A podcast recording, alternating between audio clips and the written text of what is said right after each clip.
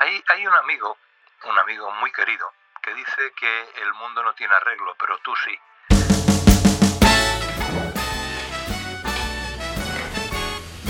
Sí, parece que tengo todo. ¡Uy, me pillaron grabando! Efectivamente, aquí estamos. Ya tengo listo el micrófono, los audífonos, mi deliciosa tacita de café y mientras estoy esperando a mi próximo invitado.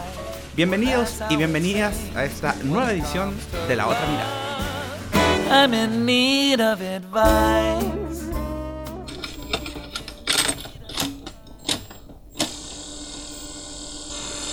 Ya no busques más en tu vieja radio cassette. El programa que esperabas está aquí. El arte de la buena conversación solo necesita que tengamos una taza de buen café y la compañía de Cristian Millán. Bienvenidos a La Otra Mirada, el podcast que estabas buscando.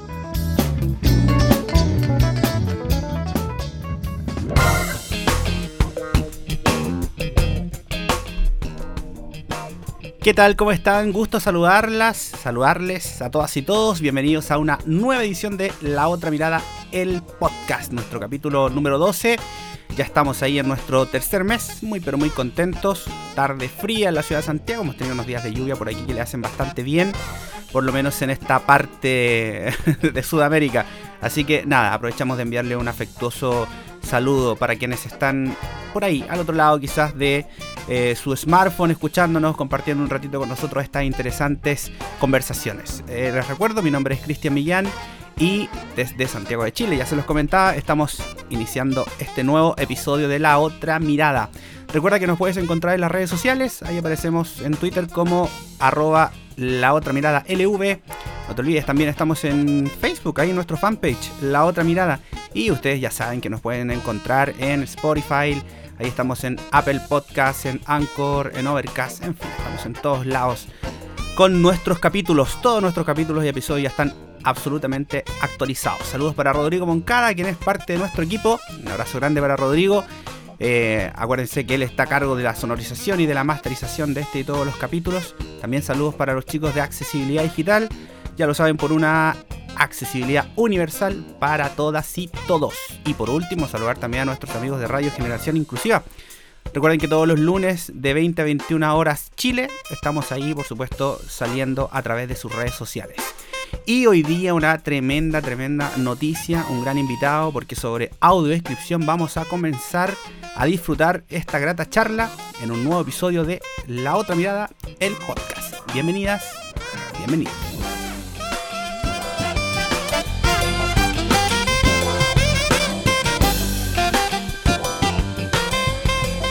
La otra mirada es presentado por Vegan Choc, productos artesanales veganos. Síguenos en Instagram como Vegan Choc. Somos inspiración y sabor. Y ya estamos luego de haber escuchado nuestros patrocinadores. Ustedes saben que siempre es importante saber sobre lo que está sucediendo con nuestros partners. Ya estamos una nueva jornada listos para una interesante conversación. En esta tarde lluviosa en la ciudad de Santiago, día que estamos lloviendo eh, que estamos lloviendo, digo que estamos grabando y estamos súper, súper, súper contentos, muy agradecidos además porque tenemos invitados internacionales. Hace rato ya que nos estábamos compartiendo con algunos amigos del mundo y puntualmente hoy día nos vamos a ir hasta la ciudad de Madrid, en la Madre Patria, España. Desde ahí tenemos a Antonio Vázquez. Un placer saludarte al otro lado del Skype. Antonio, ¿qué tal? ¿Cómo estás? Muy buenas tardes, un placer hablar con, con todos vosotros. Gracias por aceptar la invitación de la otra mirada, Antonio. Eh, bueno, seguramente eh, alguna de las, de las personas que estén escuchando eh, en, el, transcurso de la conversación vayan un poco descubriendo tu voz, pero sería interesante que de boca tuya supiéramos quién es Antonio Vázquez y a qué te dedicas. Bueno, Antonio Vázquez es un, un cineasta cinéfilo y audiodescriptor pertenezco al, primer equipo que creó la ONCE con la audiodescripción en 1993. Afortunadamente sigo en ello y digo afortunadamente porque es un trabajo que me encanta, lógicamente, hablar, hablar y escribir sobre cine es, mi pasión. Mi pasión porque mi profesión es el cine y, y mi hobby es escribir. Entonces, escribir sobre cine es lo mejor que me podría haber pasado. Y eso tengo que agradecérselo a la ONCE el haberme dado esta, esta gran oportunidad de haber estado durante estos años desarrollando una labor pues tan, tan agradable y, tan satisfactoria para mí. Sí, eh, es súper interesante lo que nos comentas. Bueno, yo alguna vez ya había conversado contigo, pero seguramente la gente no sabe esta parte tuya, y que claro, que eh, estuviste muy vinculado con el mundo del cine y entiendo que efectivamente tienes y, y dirigiste películas, ¿no? Mm, películas eh, de cinematografía de 35 milímetros no llegué a dirigir. Sí he dirigido, he dirigido documentales, he dirigido mucho, mucho eh, vídeo eh, corporativo, de publicidad, todo eso sí que he estado haciendo, lógicamente. Incluso teatro, he estado dirigiendo teatro. Y, bueno, es una de las facetas más satisfactorias de, mi vida, el, poder dedicarme al, al cine, a hacer algo, le llamo cine aunque realmente es vídeo, ¿no? Pero, pero no deja de ser cine. Utilizamos las mismas máquinas excepto, excepto la grabadora. La, filmadora, en lugar de ser una cámara de 35 milímetros, es una cámara de vídeo o una cámara de, pastillas, como son las actuales de 4K o las de 8K. Con lo cual, bueno, viene a ser más o menos lo mismo. Hay que tener los mismos parámetros de luz, de sonido, de interpretación, de absolutamente todo, lógicamente y bueno, pues eh, no he tenido la, fortuna de dirigir, de dirigir eh, cine, pero, pero sí televisión, sí, sí vídeo y, ese tipo de cosas sí, sí me ha gustado mucho.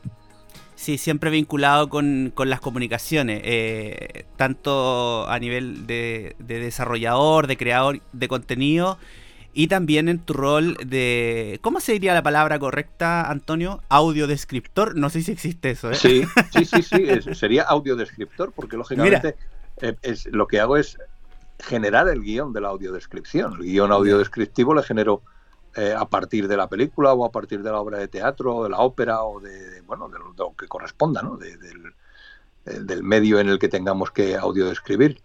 Pero, pero sí es, es la, la palabra no existe, eh, la audiodescripción no existía, de hecho eh, estaba compuesta por dos palabras, audio y descripción, que de hecho se ve todavía muchísimo por ahí como dos palabras separadas, incluso hay alguien que le llama audiovisión, eh, con lo cual pues todavía un poquito más extraño, como dos palabras diferentes, pero audiodescripción completa, conjunta, como una sola palabra, no existe no, o no existía hasta hace relativamente poco, y bueno, pues hemos ido implementándola en todo lo que hemos hecho.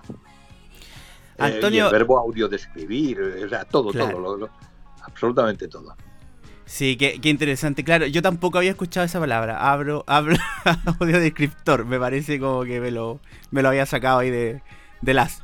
Antonio, inevitable no preguntarte cómo has vivido este, esta pandemia, ¿no? Relacionado con el COVID primero como persona y luego a nivel de, trabajo. ¿Cómo ha sido esta experiencia que sin duda tú crees un hombre eh, con una larga trayectoria? Yo entiendo que parece que no nos había sucedido algo así, por lo menos en el, como en la memoria mm, inmediata, ¿no?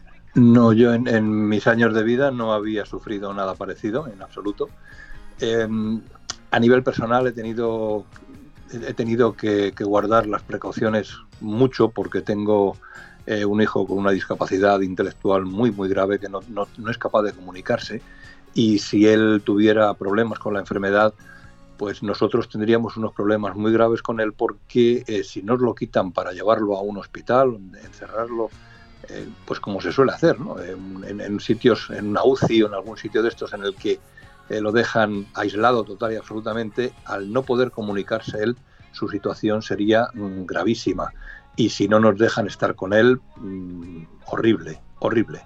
Entonces la mejor opción es pues eh, evitar el miedo y fomentar la preocupación y, el, y la precaución.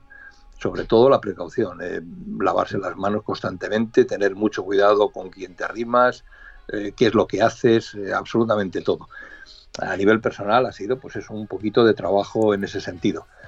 Y a nivel profesional no nos ha afectado tanto porque afortunadamente hemos podido seguir trabajando desde casa. Los guiones se pueden hacer desde cualquier sitio que tengas un ordenador con los medios necesarios. Las películas, lógicamente, ha bajado el trabajo porque no hay estrenos, pero sí se han estado haciendo cosas para plataformas y todo esto, con lo cual, pues eh, bueno, pues el, el, trabajo ha seguido, ha seguido fluyendo. Y además hemos tenido un incremento, por otro lado, hemos tenido un incremento pues para describir eh, situaciones que se estaban, que se estaban dando, vídeos de situaciones que se estaban dando y todo esto que, eh, bueno, que de alguna manera nos ha permitido seguir en, la brecha. Y ya digo, pues trabajando desde casa la mayor parte del tiempo, llevamos ya desde mediados de abril trabajando en el estudio, pero solo media mañana, eh, mediodía por la mañana, y, y el resto pues eh, seguimos en casa. Pero incluso los técnicos de sonido, eh, o sea, los técnicos eh, se han llevado los aparatos a casa y, y, desde allí hacen las mezclas y hacen de todo. O sea que no hay, no hay problema. Afortunadamente en ese sentido han podido seguir funcionando con, con relativa normalidad. Sí, sí, hemos podido seguir funcionando. Además, hemos tenido la suerte de que para los desplazamientos, al nombrarse nuestra actividad como especial, eh, como esencial, una actividad esencial para el desarrollo, eh, para la, cognición de, algún tipo de, de, personas, como son en este caso las personas con discapacidad visual, pues eh, sí que hemos tenido la posibilidad de acudir a donde se nos ha pedido, eh, de ir al estudio a grabar, o sea, todo eso sí que hemos podido seguir haciéndolo sin, sin cortapisas. Un papelito certificando nuestra actividad y nada más. Antonio, y desde la parte más humana, ¿cuál es tu reflexión respecto a lo que está sucediendo en el planeta en general? Porque claro, el COVID yo creo que viene siendo un poco la, la guinda de, de, la tarta, ¿no? Como, como le dicen por ahí. Pero hace rato que vienen ocurriendo cosas. ¿Cuál es tu reflexión más bien a nivel de, de, ser humano y lo que nos está sucediendo? Hay, hay un amigo un amigo muy querido que dice que el mundo no tiene arreglo, pero tú sí. Y es una buena, es una buena frase sí. para aplicarla ahora. El mundo no tiene arreglo, el COVID va a seguir campando a sus aires por donde quiera, pero tú sí tienes arreglo, tú sí tienes posibilidad de tomar las precauciones necesarias. Es un problema tuyo, es tu responsabilidad y tú harás lo que realmente convenga. Si quieres eh, librarte de él, vas a poner todo lo necesario de tu parte para, para precaver, para no caer en, en, en esa infección. Eh, si te toca, te ha tocado, no hay nada que hacer, pero bueno, que no sea por tu cuenta, o sea, que no sea porque te vas de fiesta, porque no tienes precaución, porque, bueno, pues eh, que sea porque te toca, pero no porque, porque no hayas puesto los medios para que no te toque. Y ya digo, el mundo no tiene arreglo, tú sí, pues eh, creo que tu eso, responsabilidad. Eso, eso responde quizás todo, ¿eh? esa reflexión lo, lo, engloba todo en realidad, claro. Sí, de alguna manera es... Eh, eh, no podemos hacer absolutamente nada por lo que está ocurriendo, pero sí que somos capaces de ver la situación eh, y, y, de tomar las medidas necesarias para mm, prevenir lo más posible en nuestro caso no es eh, cuestión de, tener miedo, ni pánico, ni encerrarse, ni no, es simplemente tener precaución, ser, ser precavido, hacer caso de lo que de lo que poco a poco nos van diciendo los que saben más que nosotros de esto. Eh, fiarse un poquito de los demás, que también merece de vez en cuando la pena, ¿no? Aunque te das cuenta de que se equivocan, pero bueno, tienen derecho a equivocarse, lógicamente esto es nuevo, nos ha pillado a todos a contramano, nos ha encerrado, y, y, nos ha dejado en una situación muy lamentable. Hay, gente con, familiares muertos y no se han podido despedir de ellos, lo han pasado francamente mal, pero, pero bueno, mmm, hay que seguir adelante y, la única forma de seguir adelante creo que es con responsabilidad, es con la responsabilidad de cada uno de nosotros haciendo lo mejor posible para sí mismo. Si nosotros hacemos lo necesario para que nosotros estemos a salvo, estamos salvando a todos los que nos rodean de alguna manera es, um, aunque sea por egoísmo, hay que hacerlo, para no, para no pillarlo. Sí, toda la razón. Antonio, tú comentaste hace unos minutos eh, la, eh, la condición de tu hijo. Eh, ¿Es esto uno de los motivos por, lo que, por los cuales tú comenzaste a trabajar con el mundo de la discapacidad respecto a la accesibilidad o eso ya era desde antes? Mm, no, no, no, sé si tiene algo que ver o no tiene nada que ver. Yeah. Eh, supongo que al conocerme las personas que me ofrecieron el trabajo en la 11, pues sabían mi faceta de, cineasta y que bueno, que para, para, cine o teatro sí que podría valer y que, y que a lo mejor es muy posible que tuviera algo de sensibilidad con respecto al mundo de la discapacidad por, por tener el hijo que tengo, pero no lo sé, no, no estoy seguro, no puedo, no puedo decir si fue antes el huevo o la gallina, no, no, no lo sé. Oye, es bien interesante todo lo relacionado con la audiodescripción. Me, me encantaría que nos comentaras porque, claro, también lo, dijiste hace, hace un instante. Hoy día la tecnología, eh, ya estamos ya, claro, grabando en 4K, 8K, pero al principio ustedes grababan de forma súper artesanal. ¿Por qué no nos cuentas un poquito cómo fueron esos inicios en esas primeras películas cuando trabajaste ahí audio escribiendo? Pues eh, aquello era muy triste. Por muchas razones. Primero porque no sabíamos absolutamente nada de lo que era audio escribir. No teníamos ni idea. Lo único que sabíamos era lo que nos decían los familiares de personas que tenían ceguera o discapacidad visual y los comentarios que nos hacía cada una de las personas ciegas que escuchaba alguna audiodescripción. Con lo cual, eh, en, la misma, en la misma reunión escuchábamos una cosa y la contraria a mí no me gusta lo, de los colores, no me aporta nada, no me dice nada y otro decía, sí, sí, por favor, no me quites los colores, que además de que es que yo, yo vi de, pequeño, yo recuerdo haber visto y para mí los colores son importantes, además el color es social, eh, no es lo mismo una habitación en rojo que una habitación blanca, no es lo mismo un atardecer maravilloso, dorado en, en azules que un atardecer negro, un atardecer sea, que, en la misma frase nos decían las dos cosas. Afortunadamente, poco a poco eh, fuimos centrando esas opiniones y nos fueron diciendo cómo hacerlo. En eso tuvo una labor importante la ONCE, porque desde un principio nos dijo que no había que agradar a todo el mundo, ni mucho menos. Que lo que había que hacer era conseguir que al 90% de la gente le gustara el 90% de la película. No hacía falta el 100% para nada. El 100% sabemos que no vamos a llegar nunca. Entonces vamos a quedarnos con un 90% dignísimo. Que al 90% de la gente le guste el 90% de la audiodescripción que hacemos en una película es un éxito importante para nosotros. El principio, pues tampoco era tecnológicamente muy allá. Eh, grabábamos en VHS, partíamos de la película en VHS del mercado, la convertíamos en Betacam, ya tenía una generación. Ese Betacam lo volvíamos a pasar a VHS para hacer las copias con código de tiempo y poder trabajar en el, en el guion. Ya tenía otra generación más y además se veía ya un poquito, un poquito mal. Eh, nos hemos dado cuenta de, al ver los originales, que hemos tenido que cambiar cosas. No era un cuchillo, sino un abanico plateado cosas de ese estilo. o sea que, pero bueno. Y otra cosa importante es que al frenar la, película para escribir en el hueco que habíamos considerado, nos dábamos cuenta de que, eh, pues desde que dices freno hasta que el dedo reacciona y pulsa el botón del mando a distancia, pues pasa hasta un segundo o un segundo y pico. Ese segundo o segundo y pico es fundamental muchas veces. Entonces, claro, nosotros eh, al hacer el guion nos cabía lo que estábamos diciendo y luego cuando plasmábamos el código de tiempo, cuando plasmábamos la frase, cuando el locutor lo decía, que afortunadamente éramos Carmen y yo, con lo cual pues muchas veces yo podía corregir mis propios errores de guion en, la locución, pero eh, cuando lo decíamos, pues caray, pues no cabía caray, pero si a mí me cabía cuando yo lo hice. Sí, claro, pero es que el dedo es importante. Entonces tuvimos que generar una edición de sonido posterior.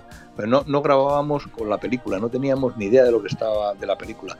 Eh, cuando el guion era, mío, pues yo sabía de qué iba. Pero cuando el guion era de otros y yo no había visto la película, no tenía ni idea de lo que estaba diciendo. Porque no veíamos la película, soltábamos todos los bocadillos de audiodescripción de corrido y claro, luego en sonidos las veían y se las deseaban para poderlo meter porque claro, no encajaba. Este había que haberlo corrido un poco más, este había que haberlo hecho más despacio para que encajara mejor, más armónico con la película. Este mm, no entra de ninguna manera, hay que partirlo en dos porque por medio están hablando. Bueno, era, era un follón. Eh, afortunadamente llegó el DVD, afortunadamente llegaron los programas de edición que nos permitieron, edición de vídeo eh, digitales que nos permitieron el poder hacer eh, un guion un poquito más ajustado al ritmo de la película. Y, bueno, pues tecnológicamente se fue mejorando. Eh, la 11 empezó a pedirle a, todo el que cogía la película, le pedía una información sobre diferentes aspectos de, esto te gusta, esto no te gusta, has entendido esto, esto no te ha... Eh, para que nosotros tuviéramos ya una idea. Entonces, con toda esa información se fue perfilando cómo hacer el guion para llegar a ese 90%, tanto de gente como de gusto por la audiodescripción total del, de la película. Y poco a poco, ha sido poco a poco, muy poco a poco. De hecho, empezamos en 1993 y hasta el 2005 no se creó la norma. La norma de audiodescripción que hizo la 11 con el Inserso y, con, y con Aenor. Oye, súper, súper, súper interesante. A la vuelta del corte me gustaría que nos comentaras, porque claro, eh, el, eh, la audiodescripción como tal existía hace un tiempo atrás. Tú tienes una historia muy interesante ahí respecto a su, no sé si el origen, pero al menos luces de, de dónde pudiera venir un poco de, esto, ¿no? De, de empezar. Sí, conozco. El, el, origen sí lo conozco, sí. Buenísimo. Entonces hacemos un alto muy breve. Nosotros ya estamos de regreso, no se van.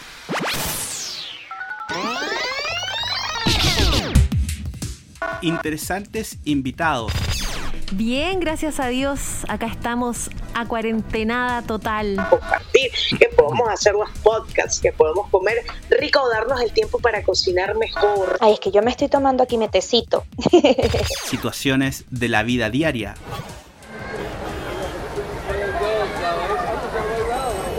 Nuevas experiencias. Esto y mucho más podrás escuchar cada semana en un nuevo capítulo de La Otra Mirada, el podcast. Escúchanos en Spotify y en las principales plataformas de podcast. La Otra Mirada, el mundo observado con nuevos ojos. La otra mirada es presentado por Vegan Choc, productos artesanales veganos. Síguenos en Instagram como Vegan Choc. Somos inspiración y sabor. Y ya estamos de regreso conversando hoy día en un nuevo episodio de La Otra Mirada con Antonio Vázquez. Un placer tenerlo aquí a, la voz. Seguramente muchos de ustedes habrán escuchado eh, muchísimas de sus audiodescripciones en, en, las películas. Antonio, eh, lo, decíamos antes de irnos al, corte. Eh, cuéntanos un poquito de la historia, claro, porque la audiodescripción en principio no es que la haya inventado la 11, ni mucho menos, ¿no? No, no, no, no. A la 11 le llega.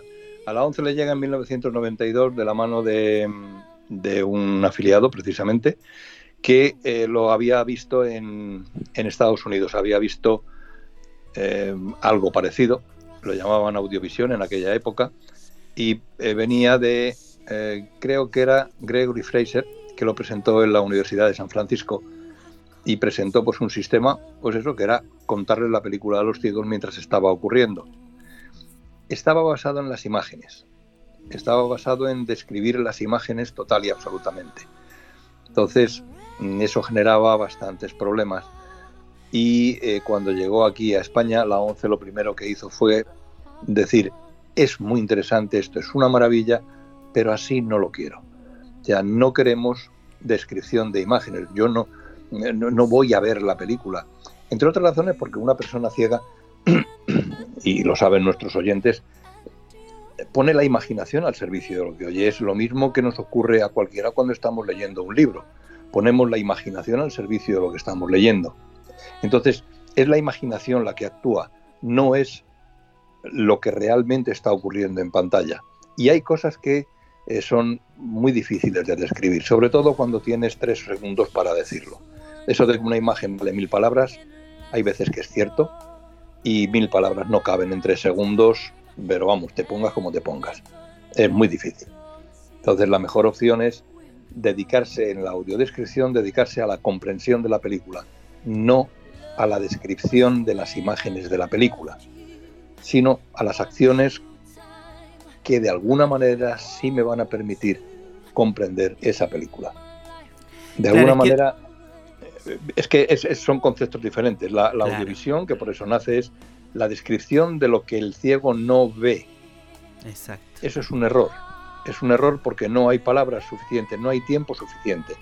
En la película El hombre tranquilo, eh, la, la primitiva audiodescripción que se hizo arranca en el minuto en el minuto cero de la película, en el, en el fotograma inicial, empieza a hablar contándote todos los colores que van saliendo con, con los globitos, los nombres, absolutamente todo lo que va apareciendo.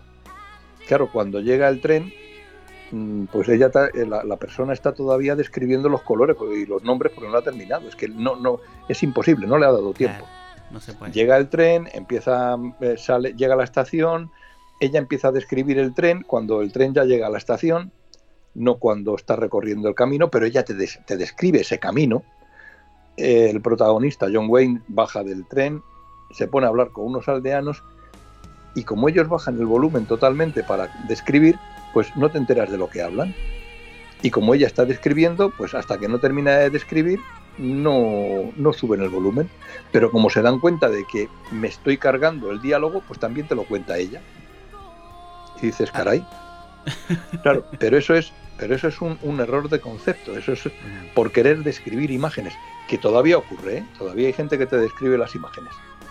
Eh, Sí, Pues, pues eh, no, es- no es así, así desde luego muy difícil. Así no lo hacemos bien ninguno, nadie. Es muy, muy difícil. Claro, es que tendría que ser, se me ocurre, claro, como, como persona ciega, yo digo, es como que uno tuviera que ver dos películas. O sea, quizás por un lado estar escuchando toda la descripción y por otro lado estar escuchando los diálogos de, lo- de los actores, que sería imposible hacer eso.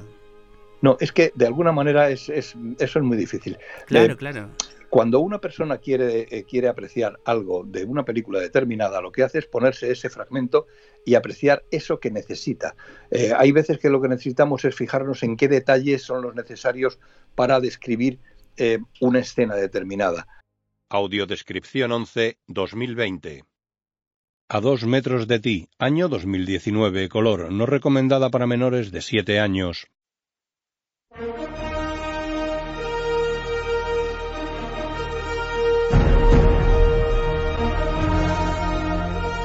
Pero yo nunca fui consciente de la importancia del tacto.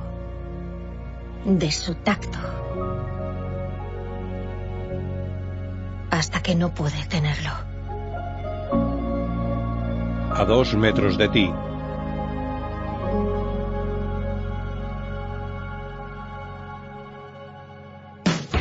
De día, docenas de dibujos están colgados sobre la pared de una habitación. Estela, de unos 17 años, saca la parte superior de un bikini de una bolsa. Ah, sí. Ah, sí, este es perfecto. Se lo lanza a otra chica. Aunque tiene pinta de dejar unas marcas brutales. Pero igual que nosotros tenemos que verla 10 veces, a lo mejor una persona que está viendo la pantalla, el cine, en, en- en pantalla grande, a lo mejor necesitaría verla también otras 10 veces porque no se, ha dado- no, no se ha fijado en todos los detalles necesarios pues para darse cuenta de que en el sexto sentido ese señor está muerto.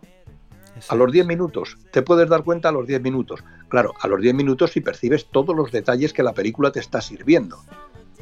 Ahora, si no los percibes porque la película va a tocisco y estás pendiente de lo que está ocurriendo, de lo que están diciendo, de estás, estás viendo la película de una manera en la que no puedes apreciar todos esos detalles, es, es muy difícil. Pues entonces, claro, se te escapa y al final muchísima gente se sorprende diciendo, ahí va, pero si está muerto. Ya, pero te lo están diciendo desde el principio, o sea que a los 10 minutos podías haberlo sabido. Claro. Pero eso es normal. En audiodescripción hay que tener eh, lo necesario para poder decirle a la persona que te está escuchando esos detalles.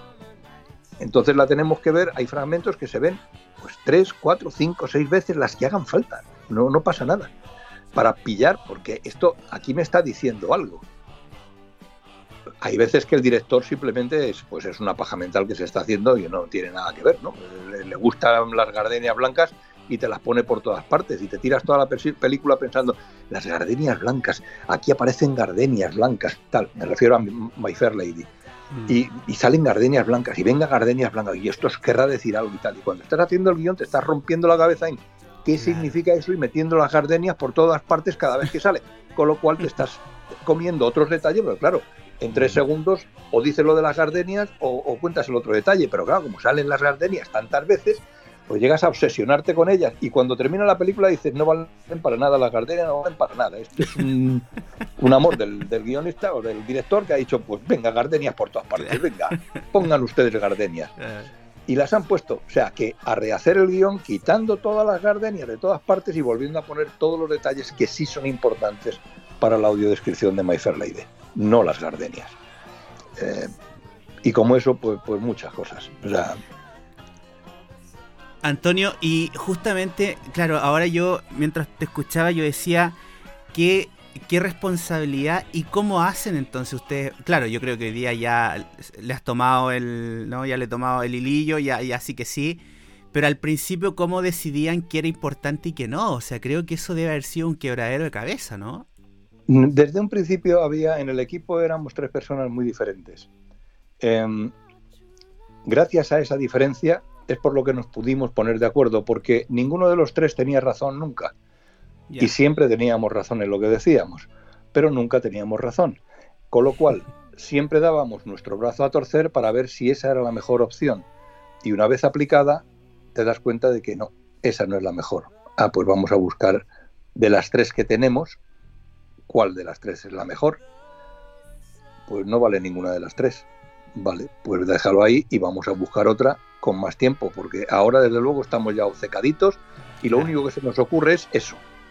Vale, pues nada, déjalo y vamos a seguir. Y poco a poco pues fuimos puliendo. Ya digo que como era un trabajo de, de artesanía pura y dura, no había posibilidad de, de tener un consenso en el que a todo el mundo le gusta esto, es imposible, pues fue muy poco a poco, fue desarrollándose muy poco a poco. Ya, ya digo que empezamos en eh, 1993 y hasta el 2005 no se creó la norma. Ya claro. pasaron muchísimos años. O sea, es que, es que fue, fue un proceso francamente duro. Y luego a partir de la norma ha habido variaciones importantes. Ha habido variaciones importantes. En el 2010 hubo una variación importantísima por, por las personas que llegaron a la 11, eh, que querían la audiodescripción como darle un impulso nuevo y lanzarla a otro nivel. Y efectivamente empezó a funcionar a otro nivel. Eh, luego en el 2000, 2013 empezamos a hacer los ensayos de audiodescripción de las óperas del Teatro Real. Bueno, pues eso también supuso una experiencia importante y nos aportó muchísimo al cine. Eh, la dificultad de las películas, eh, perdón, la, dificultad de las óperas, tener que respetar todo lo que hay que respetar en una ópera y sin embargo tener que decir todo a pesar de lo que están diciendo ellos, a pesar de cuando lo están diciendo, pisando cosas, eh, pero respetando lo que no se debe pisar. O sea, eh, fue, fue caótico el, el, aprender todo eso. De hecho, mm, yo todavía no me atrevo a, a enseñar eh, ópera, simplemente la hago, porque todavía no le he pillado el tranquillo para decir, lo hago por esto y esto y esto. No, lo voy haciendo más, más por intuición que por otra cosa. Yeah. Entonces, sí que tengo ahí un grupo de apoyo importantísimo que me está diciendo lo que le gusta y lo que no. Eh, y gracias a ellos estoy variando constantemente, lógicamente, todo lo que me dicen lo aplico. Eh, hay cosas que me dicen que aplico y las tenemos que cambiar, me dicen, pues no, va a ser que no, nos hemos equivocado, vuelve a lo de antes, porque no, así no es. Ya que ellos mismos, las mismas personas que están recibiendo la audiodescripción, se dan cuenta de que no es lo mejor lo que me dicen, pero hay que probar. Entonces, bueno, pues vamos probando, vamos sacándolo adelante y eso está afectando también al cine. Eh, de hecho, a partir del 2015, que empezaron a salir las óperas ya en, en, serio y en serie, empezamos a hacer todas las que se representan en el Teatro Real desde el 2015, pues gracias a eso también el cine se ha beneficiado porque hemos variado conceptos.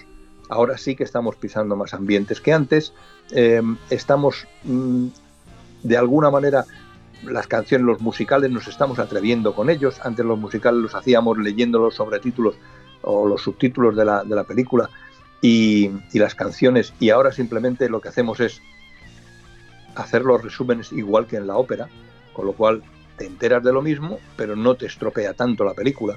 O sea, quiero decir con esto que es, es un proceso de, de, de, de aprendizaje. Esto afortunadamente no se termina nunca. Eh, si se terminara, pues fíjate, qué, qué, desgracia, ¿no? Llegas al final y dices, ¿y ahora qué hago?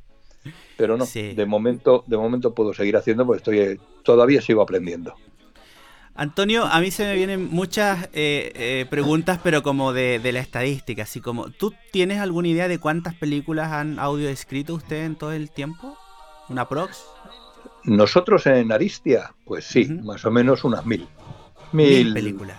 Mil cien, mil doscientas, más o menos. Que se dice pronto, ¿eh? Eh, después de 25 años ya está ya, ya, era hora de llegar a las mil por lo menos hombre. más de 25 años van 27 sí claro 27 del 93 increíble claro.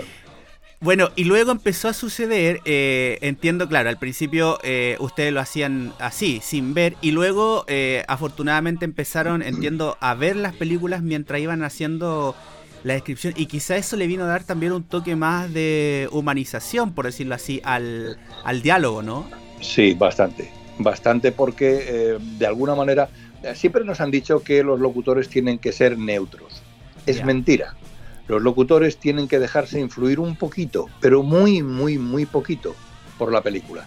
Si te dejas influir un poquito por la película, entonces sí que te puedes dar, sí le puedes dar esa armonización, esa armonía que debe tener la voz para no echarte de la película. Estás escuchando una audiodescripción y que esa audiodescripción sea armónica, que esa audiodescripción esté acorde con la película, que si es una batalla y, y hay mucho ruido, mucho golpe, mucho cambio de plano, que, que, no te esté diciendo se va, ahora, llega, saca la espada, desenvaina, pues no, no, no le corresponde esa velocidad, no, no claro. le corresponde ese ritmo. Claro. Entonces debes ir al ritmo de la película. Y al contrario, tampoco puedes decir en una escena romántica, la coge por los labios, la coge, no sé qué, no, no tranquilízate, tranquilízate que me, me, que me destrozas el romanticismo. sí. O sea que, claro, entonces es, es, importante el ver la película a la hora de locutarla, es importante, es importante precisamente para dejarse llevar un poquito, no mucho, un poquito. Un poquito, o si es Monty Python, incluso llegar a cantar al final con ellos. Ya. Antonio, a ver si se puede un poquito también.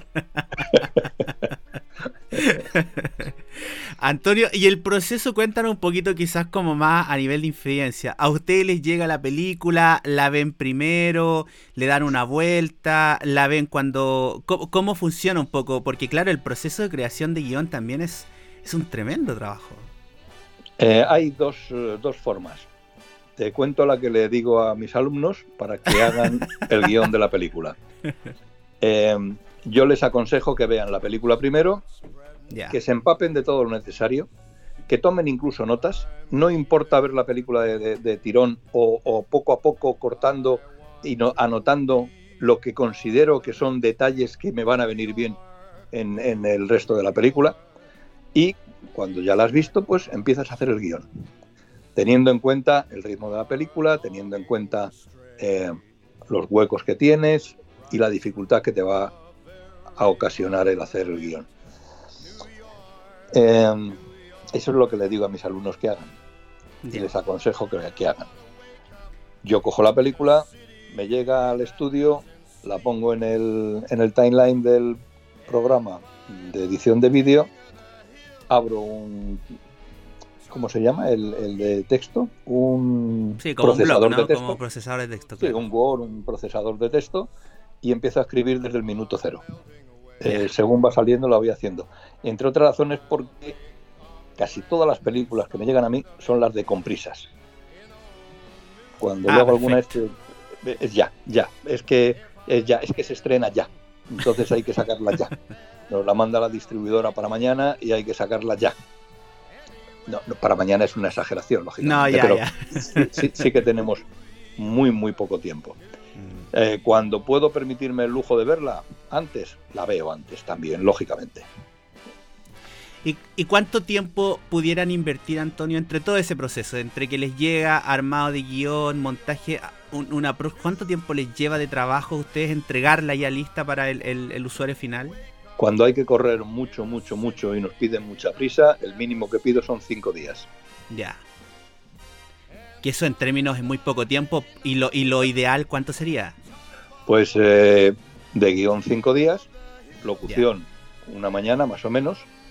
Y bueno, no una mañana, suele ser la película o un poquito más de la película. Si la película son dos horas, dos horas, dos horas y media o por ahí. Pero bueno. Y, y luego las mezclas, pues depende de la película. Hay películas que se mezclan bastante bien, son bastante rápidas de mezclar, van bastante uniformes. Y hay otras que son de una complicación terrible. Eh, una película como Guerra de las Galaxias, cualquiera de la saga, es de una complicación tremenda. Sin embargo, una película del tipo Carnage, pues es eh, tipo obra de teatro, es la de, de Pasolini, pues es directa, vamos, directa. O sea, eso es mm, rapidísimo. En un día se ha hecho la mezcla. Sin embargo, en una guerra de las galaxias, pues podemos tardar fácil, fácil, fácil los tres días, pero vamos, sin correr demasiado. Bueno, a, propósito también, Antonio, eh, vaya el reconocimiento para los técnicos, eh, que por Dios que son importantes. Claro, eh, tú, Carmen y el equipo son, son las voces que son, bueno, 50 y 50, creo que todo el trabajo es súper importante, pero ellos no se ven, no se escuchan, pero el trabajo de ellos es fundamental, ¿no?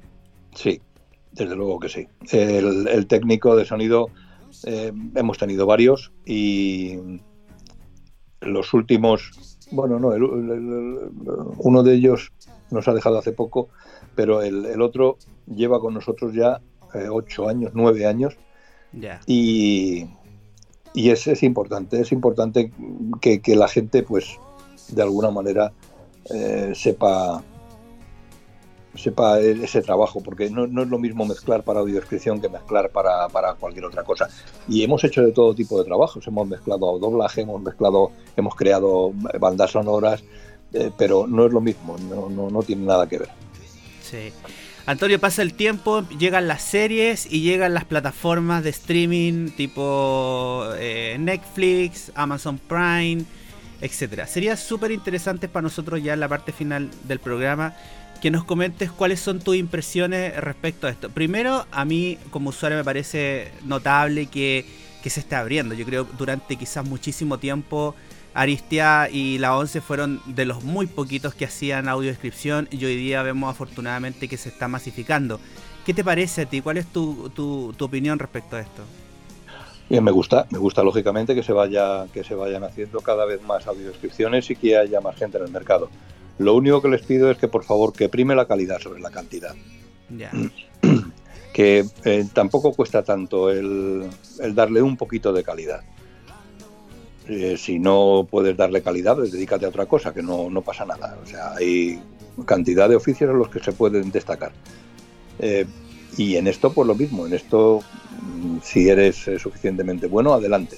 De hecho, yo he dado muchas clases durante mucho tiempo en, muchas universidades desde 2004, 2000, sí, desde 2004 llevo dando clases en, universidades, curso 2004-2005 es el primero, y, no he fallado casi ningún año, con lo cual hay muchísimos alumnos por ahí que, bueno, que han recibido formación.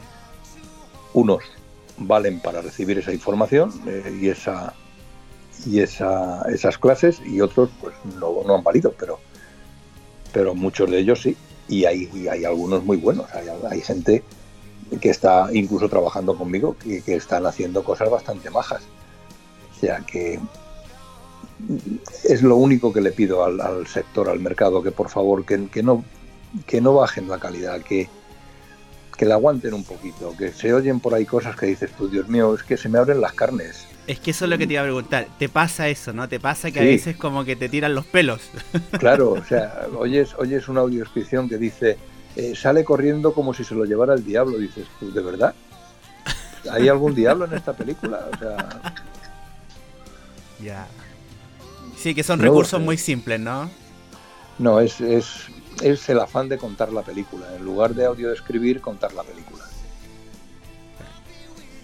Claro, y ahí se pierde un poquito el, profesionalismo. Y en ese sentido entiendo también, tú lo mencionabas, ustedes hacen formaciones. Hay, hay ¿tú, ¿Tú dirías que hay interés por el, por el tema de la audiodescripción? ¿Hay mercado, hay nicho para quizás de pronto, incluso algunos de nuestros oyentes que pudieran estar interesados, que le gusta? ¿Hay mercado donde poder si le gusta Si le gusta, que vaya por ello. Pero no, no hay mercado. No hay mercado. Se paga muy mal. Em, con esto no te vas a hacer rico nunca. Y, no vas a no vas a, tener un palacio ni nada de eso. No, con esto no. Me llegas a comer dignamente. es más vocación que otra cosa. Sí, pero bueno, eh, Claro. hay que, hay que saber dónde estamos. Entonces, eh, no, porque, no porque no te dé un palacio vas a hacerlo mal. Antonio, eh, quizás el, una cuestión que es bien interesante, eh, lo comentaba hace un rato también, fue lo de la serie. Me imagino que ese también fue un gran desafío, ¿no? Claro, porque una película que pudiera durar dos horas eh, no es lo mismo quizás que eh, series que se han tirado ahí tres, cuatro, por ejemplo. Eh, siempre lo menciono, Juego de Tronos, que es una serie muy larga, al igual que otra. eh, también mucho trabajo con eso. Mm, Sí, y eso es lo que agradecemos de las series, que nos da mucho trabajo. claro. O sea, cuando cae una serie como Juego de Tronos, dices, ¡ay, va! Siete temporadas, 2.158 minutos con 34 segundos. ¡Oh, qué maravilla! Vamos, que, que de- desayuno por tres meses. Claro, ya, ya tengo por lo menos para la merienda. Eh, O sea, que muy bien, no, no, eso es muy agradable. Las series han sido un- una auténtica maravilla, pero además las empezamos a hacer desde, desde el principio, en la 11. La primera que se hizo, si mal no recuerdo, fue eh, Nicolás, ya. una de dibujos animados. Eran 23 capítulos, creo. Sí, más o menos. eh, 13 y 12, 25, 23, 25, de ese orden. Y la siguiente que se hizo fue Yo Claudio. Ah, Estamos mira, ya. Hablamos de 1996, 97, por ahí, por aquella época. A partir de ahí se hicieron Fortunata y Jacinta, eh, una miniserie de Don Quijote, eh, Cañas y Barro, Los Gozos y las Sombras. Sí. Eh, Se han hecho varias, varias series, eh, siempre muy del ámbito español, no, no se salía de lo que era eh, lo normalito aquí. Hasta que de buenas a primeras, pues eh, tuvimos la oportunidad de hacer, pues eso, Juego de Tronos o Los Soprano. eh, no sé. Ahora estamos con Black Mirror, la primera temporada de Black Mirror, los tres primeros capítulos. Eh, se ha hecho también así últimas Outlander, eh, Downton Abbey. Ha habido, ha habido. Sí, no, y, muy actuales. Y muy Sí, sí, sí, actuales sí. también. Claro, claro. Sí, sí.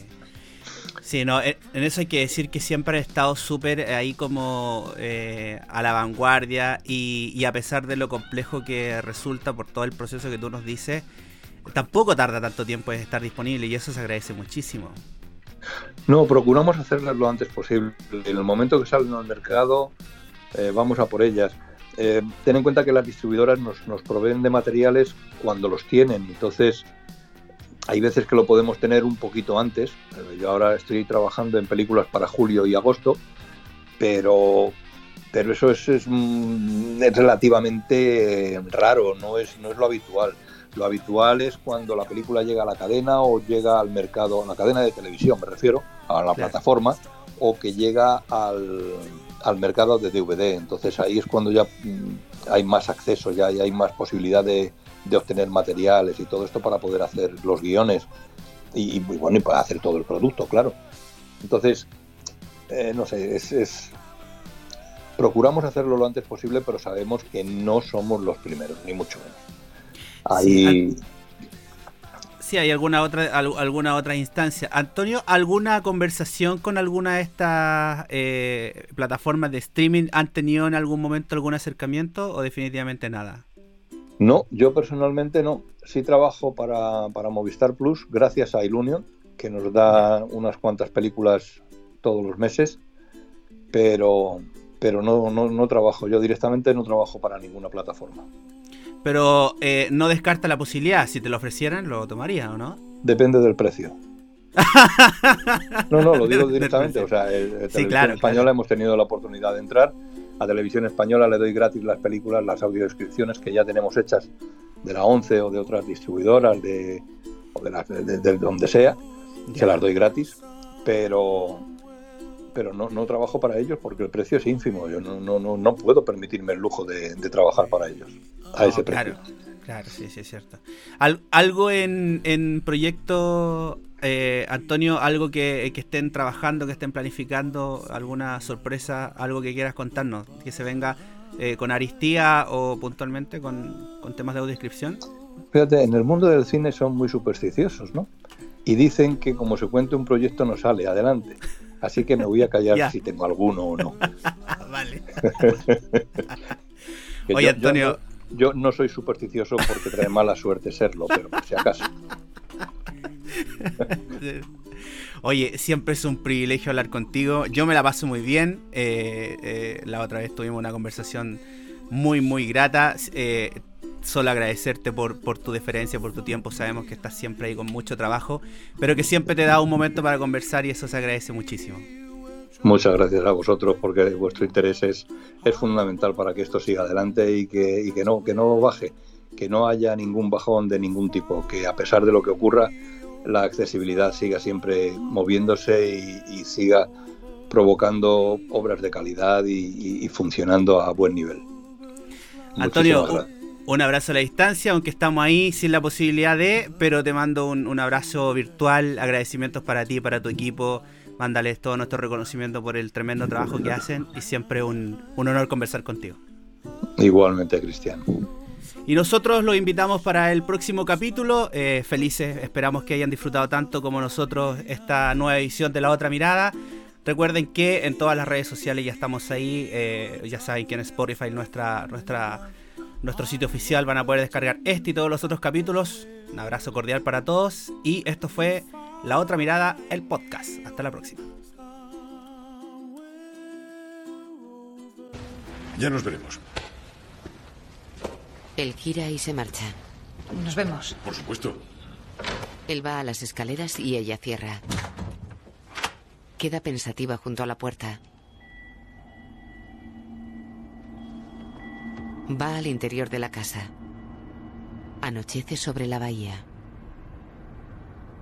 Guión audio descriptivo en sistema Audesc, escrito por Antonio Vázquez.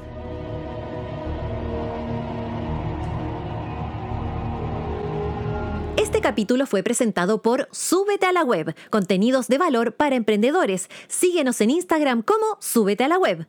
Vegan Choc, productos artesanales veganos. Síguenos en Instagram como Vegan Choc y disfruta de nuestra inspiración y sabor. Aquí concluye el capítulo de hoy de La otra mirada.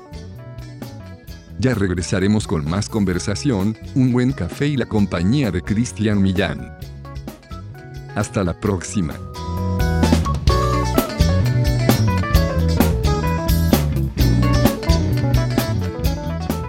Las opiniones vertidas en este capítulo son de exclusiva responsabilidad de quienes las emiten y no representan necesariamente el pensamiento de La Otra Mirada, el podcast.